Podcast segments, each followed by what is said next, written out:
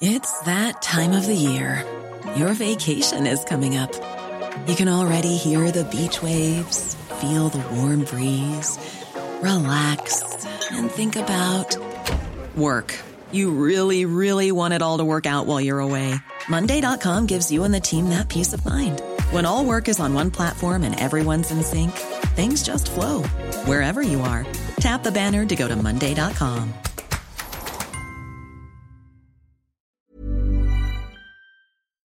¿Qué dice el famoso informe sobre los efectos del salario mínimo sobre el empleo que encargó el propio Ministerio de Trabajo y que el propio Ministerio de Trabajo ha intentado por todos los medios ocultar a los ciudadanos? Veámoslo.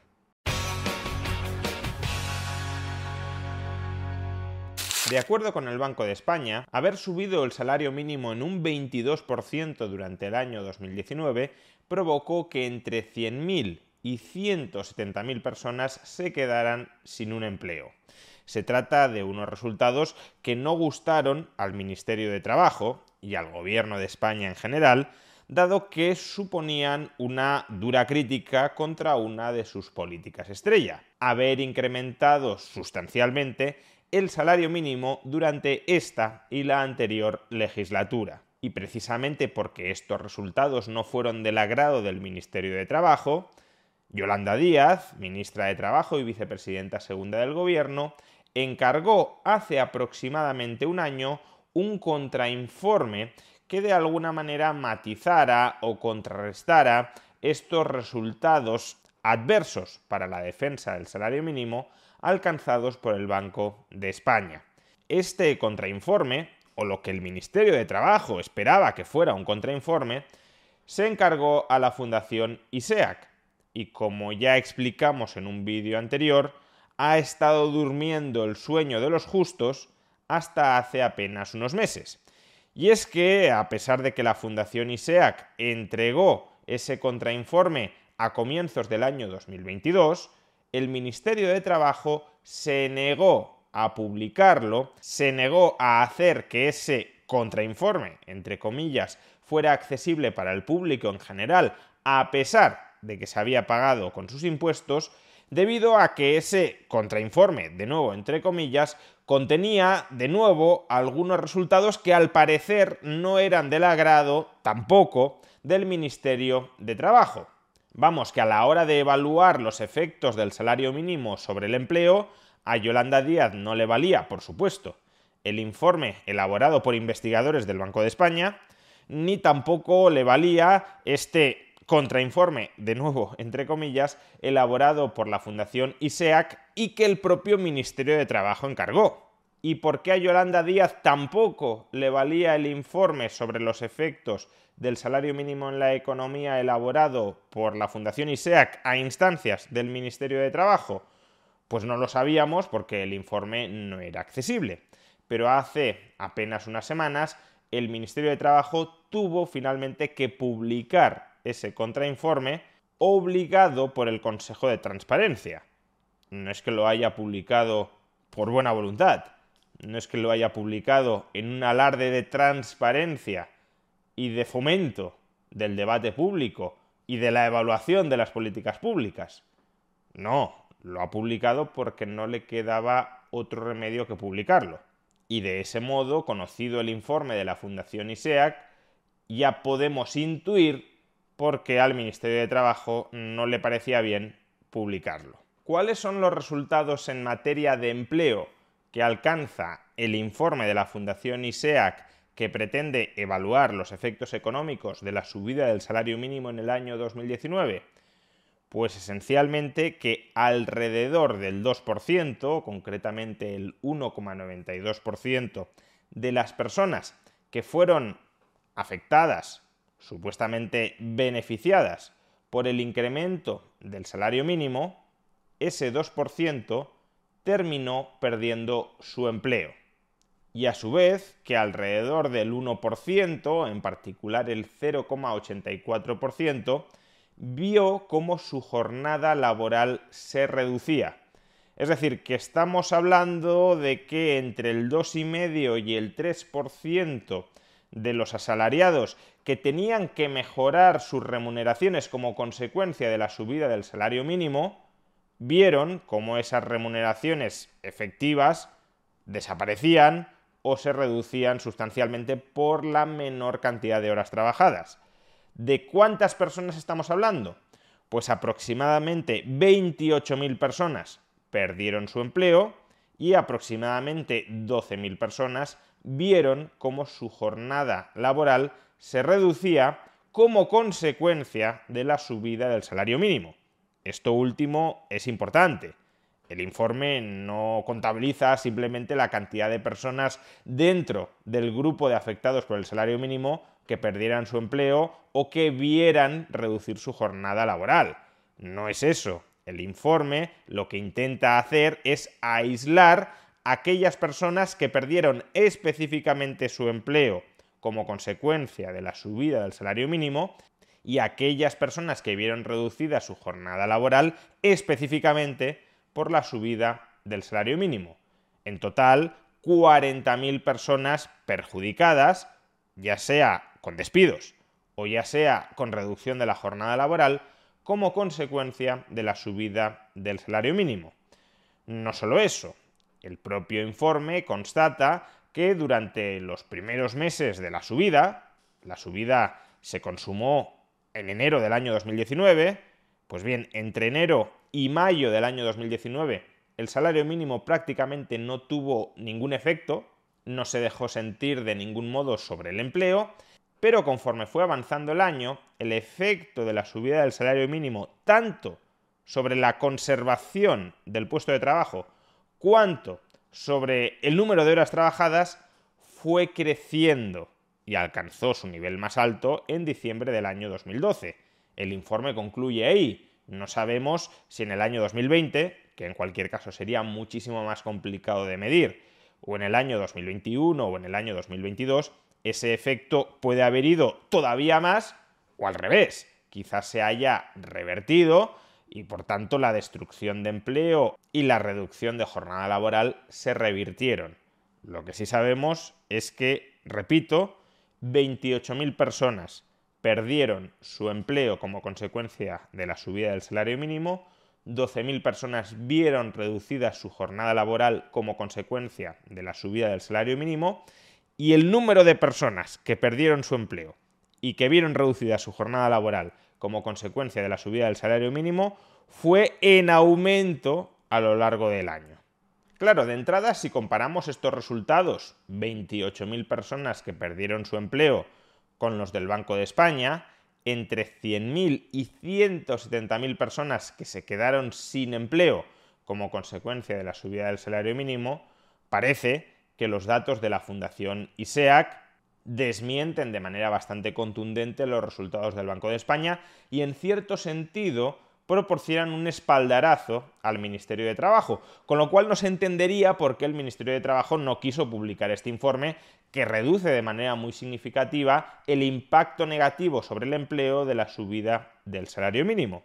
Sin embargo, los resultados de la Fundación ISEAC no son tan incompatibles Cool fact a crocodile can't stick out its tongue. Also, you can get health insurance for a month or just under a year in some states. United Healthcare short term insurance plans, underwritten by Golden Rule Insurance Company, offer flexible, budget friendly coverage for you. Learn more at uh1.com. Quality sleep is essential. That's why the Sleep Number Smart Bed is designed for your ever evolving sleep needs. Need a bed that's firmer or softer on either side? Helps you sleep at a comfortable temperature? Sleep Number smart beds let you individualize your comfort so you sleep better together. JD Power ranks Sleep Number number 1 in customer satisfaction with mattresses purchased in-store. And now, save 50% on the Sleep Number limited edition smart bed for a limited time. For JD Power 2023 award information, visit jdpower.com/awards. Only at a Sleep Number store or sleepnumber.com. It's that time of the year. Your vacation is coming up. You can already hear the beach waves, feel the warm breeze, relax, and think about work. You really, really want it all to work out while you're away. Monday.com gives you and the team that peace of mind. When all work is on one platform and everyone's in sync, things just flow wherever you are. Tap the banner to go to Monday.com.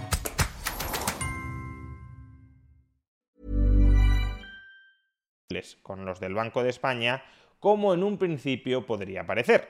Y es que cuando el Banco de España habla de 100.000 o de hasta 170.000 empleos que se perdieron como consecuencia de la subida del salario mínimo, no está hablando de destrucción de empleo únicamente, sino también de empleos que se dejaron de crear a lo largo del año 2019 como consecuencia de la subida del salario mínimo.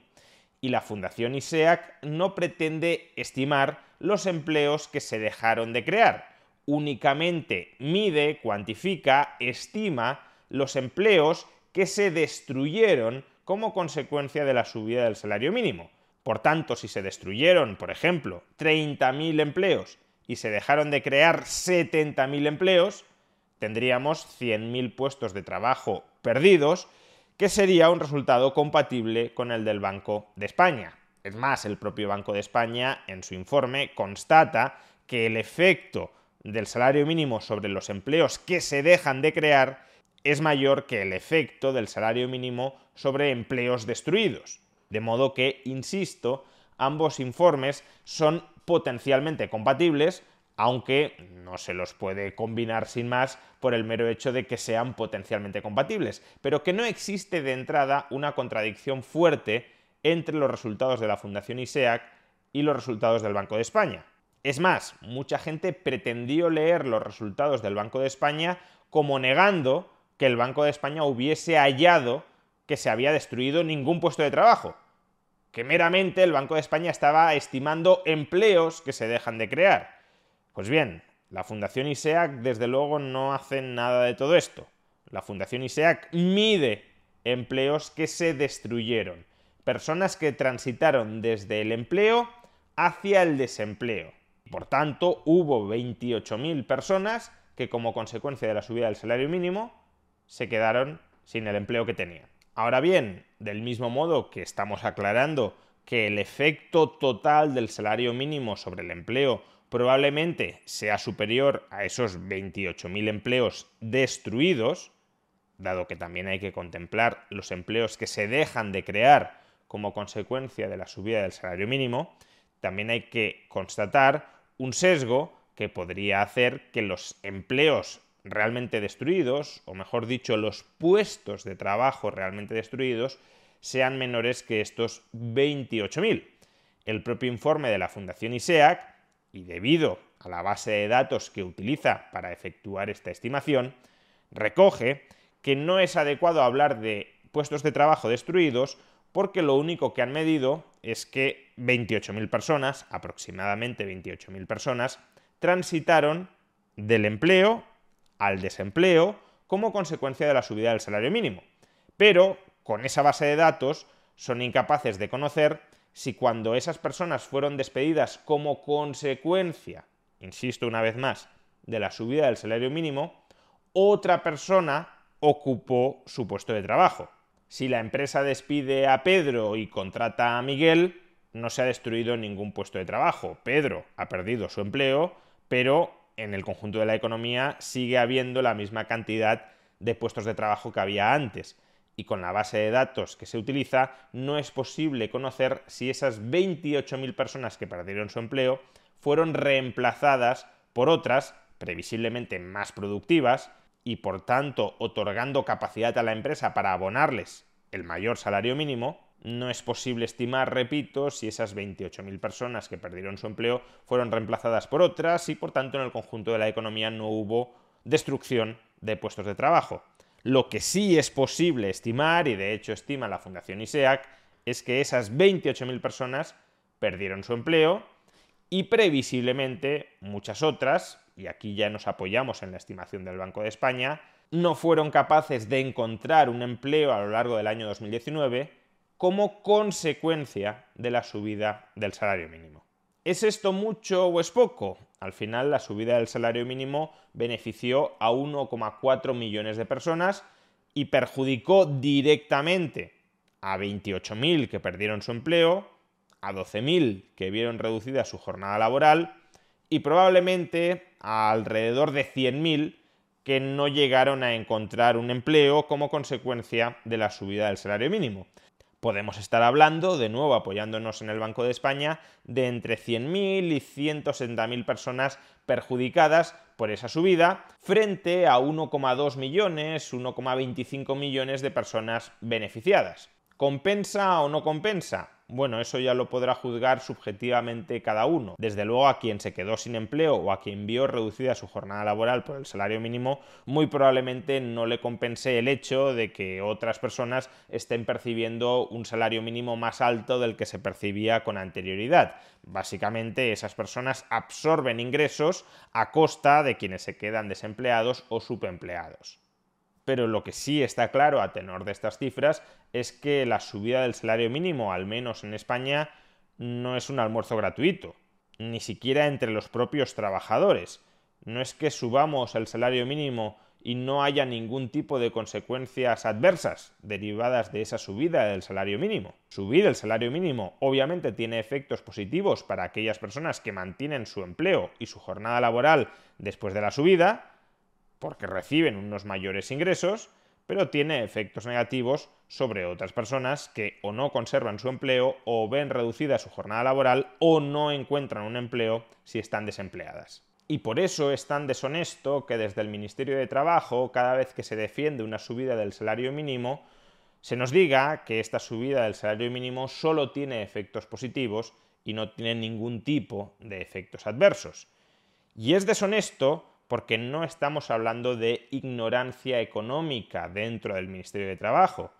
El Ministerio de Trabajo no efectúa estas declaraciones porque no sepa, porque no conozca que las subidas del salario mínimo que está aprobando tienen efectos negativos. No, porque el Ministerio de Trabajo conoce el informe del Banco de España y por supuesto conoce el informe de la Fundación ISEAC que el propio Ministerio de Trabajo encargó. Y en esos estudios queda claro que la subida del salario mínimo también tiene efectos negativos sobre los propios trabajadores. Y precisamente porque tiene efectos negativos sobre los trabajadores, y precisamente porque el Ministerio de Trabajo lo sabe, el Ministerio de Trabajo intentó por todos los medios ocultar el informe de la Fundación ISEAC y que éste no viera la luz y que éste no llegara al gran público. Por consiguiente, cuando el Ministerio de Trabajo defiende subir el salario mínimo negando la existencia de efectos adversos derivados de la subida del salario mínimo, no lo hace por ignorancia, lo hace por mala fe y por propaganda político-ideológica. Está mintiendo a los ciudadanos y pervirtiendo el debate público por un puñado de votos.